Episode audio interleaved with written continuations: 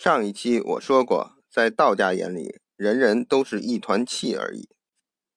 那么，气最怕什么呢？如果有丰富生活经验的人，肯定马上就会回答：最怕污染。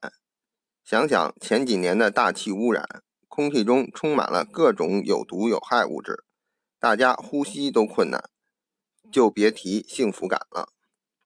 而且，污染有个特点，污染很快。想清除却非常困难。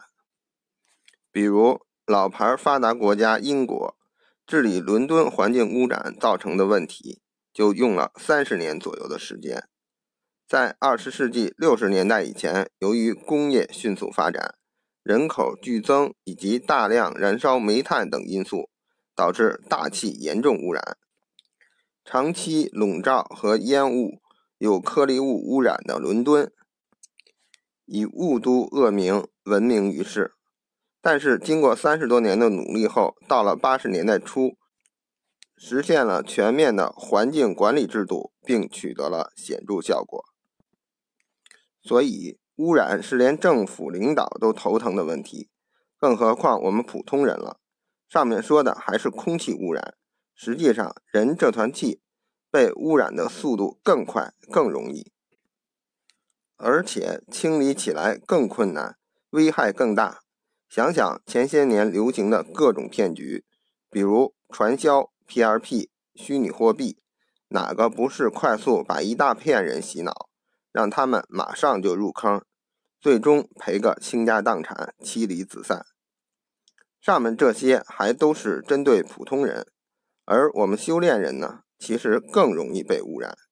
因为污染我们的东西更邪恶，手段更高级。很多人认为自己道心坚定、意志坚强，就不怕修炼圈的各种污染，但实际上并不是这样。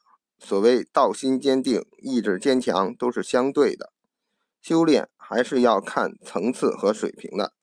同一层次的坚定道心、坚强的意志，能够抵御同一层次的污染。但更高一层或者更大强度的污染就难以抵抗了。所以，更好的抵御污染的方法，就是在没有提高相应水平和层次之前，不要太过接触更高层次的污染，因为这种高层次的污染，往往在低层的面前会伪装成善良美好的东西。至于这种美好到底真假，你没那个水平，根本无从分辨。比如我这个专辑让大家修炼，都是一步一步走的，先养生，再改命，再修炼。也就是说，先学会养生知识、中医知识、传统文化的知识、命理学的知识，你再去接触修炼知识的时候，就会有分辨能力，而不是像当年气功热那会儿，大家都是什么知识都不懂。就知道练气功能出特异功能，就盲目去练，结果很多人胡练到最后，发现被污染了，出现了各种问题。相对于普通人，这些气功就是更高一层的东西，其中很多不成熟的功法，还有很多邪教，都会伪装成好的气功，被一些坏人推荐给大家。如果大家了解了一些养生传统文化的基础知识，会很容易分辨出这些东西的好坏，就不会被一些人最终把气功热导向了危害国家的方向。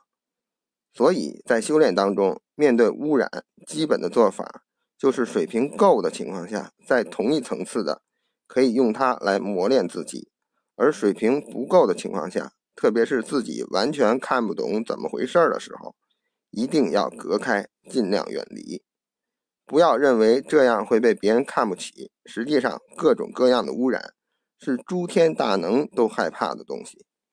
比如历史上轩辕皇帝的孙子颛顼帝，为了怕仙凡两界的相互污染，就搞出了绝地天通，彻底把各个界面隔开。那么伟大的人物都采取这种办法，我们又有什么可以顾忌的呢？我今天为什么要强调这个污染法则呢？